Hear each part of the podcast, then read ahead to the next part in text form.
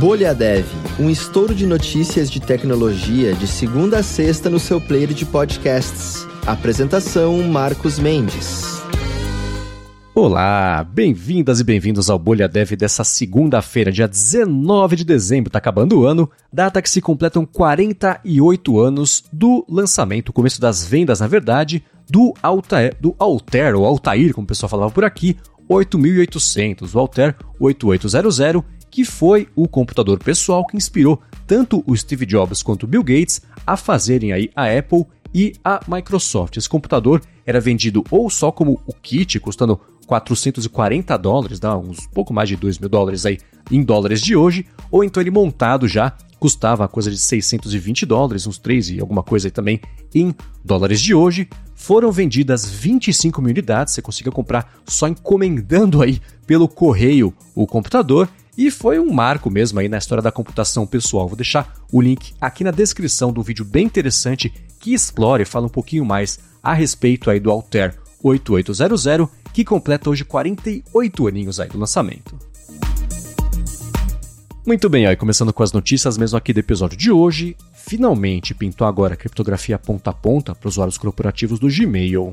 Um detalhe bacana é que os clientes vão poder adicionar suas próprias chaves de encriptação, garantindo que qualquer dado do corpo do e-mail e anexo também não possa ser descriptografado pelos servidores do Google e deve demorar um tempinho aí para isso pintar de verdade para todo mundo, né? mesmo sendo usuário corporativo. Agora, uma outra notícia também que pintou sobre o Google é que o Google Lens, a partir de agora, vai conseguir detectar caligrafia ilegível de profissionais de medicina para poder traduzi-la. Qual foi o remédio, né? Que o médico ou a médica também colocou lá na receita. Essa espécie de tradutor de caligrafia ruim foi treinada aí para conseguir detectar os nomes dos medicamentos e vai pintar agora aí para todo mundo no Google Lens. Bom, e uma terceira notícia que pintou envolvendo o Google, envolvendo agora também tanto a Apple quanto a Mozilla, foi a criação de um benchmark novo para navegadores. Então, o Speedometer 3 vai medir de uma forma mais neutra a responsividade de aplicações web no Chrome, no Safari e também no Firefox, e o projeto pode ser acompanhado na evolução dele lá no WebKit/Speedometer, que tem lá no GitHub, no repositório. Agora, falando sobre o mundo do Facebook, o John Carmack pediu demissão e fez críticas graves à gestão da, da Meta, né? na verdade não só do Facebook. Ele sai de lá sem ter conseguido emplacar a visão dele do dispositivo imersivo super barato e leve, que é o oposto aí do recém-lançado Quest Pro, e fez críticas duras. Ele lamentou, por exemplo, que ele falou que a quantidade ridícula de pessoas e recursos sendo desperdiçados constantemente e autossabotados também dentro da empresa então tá aí, né? O fim dessa carreira que foi até meio abaixo do radar, né? E o pessoal nem sabia que o Karma estava por lá, mas está saindo agora do Facebook. Bom, e partindo para a Alemanha agora, ela vai ter o primeiro computador em exoescala do continente europeu. A arquitetura do Jupyter vai ser baseada em GPUs, com o potencial, por exemplo, de executar cálculos para estudar o comportamento de milhões de átomos vibrando em escala quântica e simulações também planetárias do clima. Bom, e voltando agora mais para o mundo do desenvolvimento, 74% de desenvolvedores estão ativamente procurando ou abertos a um novo emprego, isso de acordo com uma pesquisa do Stack Overflow. Então, dentre as quase 3 mil pessoas entrevistadas, 54% apontaram os salários mais altos como principal motivador aí, a considerar essas novas vagas e também comentaram sobre a desvantagem né, dos empregos atuais. 46% das pessoas citaram, por exemplo, horários rígidos de expediente como principal desvantagem da função atual e também citaram, né, 44% aí, a exigência de trabalho presencial. Já uma segunda notícia que pintou sobre o mundo do desenvolvimento é que a comunidade open source fez um fork do editor Atom descontinuado aí pelo GitHub. O Pulsar quer continuar o desenvolvimento do Atom como editor multiplataforma Electron e super customizável e ele pode ser encontrado no repositório do projeto que é o pulsar-edit/pulsar no GitHub.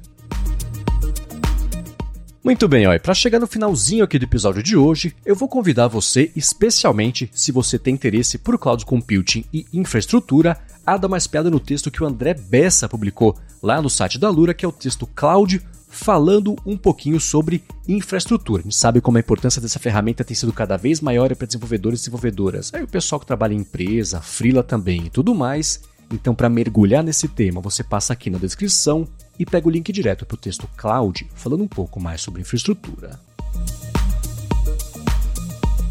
Muito bem, ó, para passar régua aqui no episódio de hoje, eu vou trazer uma dúvida que eu acho que muita gente ou tem ou já passou por isso, que foi a do Doubras, que publicou no Twitter com a hashtag BolhaDev, que é a seguinte: como é que faz para lidar com alguém lá em cargo de liderança que só faz observações ruins. Então a pessoa não costuma fazer boas observações aí sobre trabalho, sobre equipe, sobre a empresa. Como é que faz para lidar com alguém em cargos assim de liderança? Então se você tem experiência uma experiência que espero que seja bacana, uma solução bacana aí para esse tipo de situação, passa aqui na descrição do episódio, pega o link direto aí pro tweet do Dobras. Lembra de trazer a gente pro papo também, incluindo arroba bolhadevpod na sua resposta que eu trago aqui as respostas mais úteis que pintarem no próximo episódio ou nos próximos episódios. Lembrando que além de estar de olho na hashtag BolhaDev no Twitter, eu também estou de olho na hashtag BolhaDev lá no Mastodon. A galera está começando a formar uma comunidade por lá, começando aos pouquinhos a interagir. Tô de olho, o que pintar de bacana eu trago também aqui nos próximos episódios. Então tô de olho tanto no Twitter quanto no Mastodon também. Lembrando que eu, nas duas redes, sou MVC Mendes. A Alura tá no Instagram, no Twitter também com arroba aluraonline e o BolhaDev, como eu disse, é arroba bolhadevpod, por enquanto só no Twitter. Obrigado, como sempre, a vocês que ao longo desses últimos meses ajudaram o BolhaDev a chegar para mais gente, para a gente poder conhecer aqui o podcast, a quem deixou reviews também do BolhaDev, para a galera poder saber o que, que é, vai se interessar, ver reviews. Muito obrigado, isso ajuda muito de verdade, conta muito aqui para ajudar mais gente a conhecer o podcast. Obrigado a você que está até o finalzinho aqui do episódio, nessa basicamente a última semana útil aí do ano. E a gente, é claro, tá de volta amanhã. Até lá!